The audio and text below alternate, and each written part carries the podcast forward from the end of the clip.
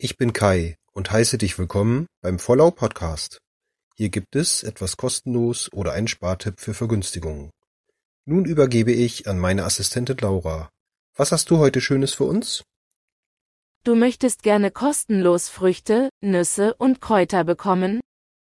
Die kannst du von Bäumen und Pflanzen, die auf öffentlichem Grund stehen, einfach selber pflücken. Pflanzen, die du ernten kannst, findest du zum Beispiel auf der Mundraubkarte im Web oder als Android-App. Die Links, wie auch alle nachfolgenden, findest du natürlich in den Shownotes. In urbanen Gärten, Waldgärten und essbaren Städten kannst du in ganz Deutschland Obst und Gemüse ernten, so zum Beispiel in Andernach, Berlin, Haar, Kassel und München. Eine Karte mit vielen Projekten gibt es bei DocUtopia. Bei der Baumkennzeichnung mit einem gelben Band sind jährlich im September und Oktober auch Bäume auf privatem Grund zum kostenlosen Ernten freigegeben.